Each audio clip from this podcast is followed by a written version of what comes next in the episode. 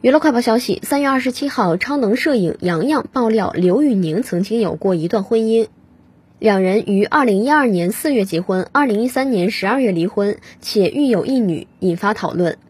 随后，刘宇宁开直播回应称：“我刘宇宁曾经结过婚，当然也离婚了，没有孩子。”另外，对于狗仔爆料的前妻照片，刘宇宁也表示自己和前妻并无联系，并且很抱歉打扰了前妻的生活，后续会使用法律进行维权。下午，曾舜晞转发力挺好兄弟，宁哥真汉子。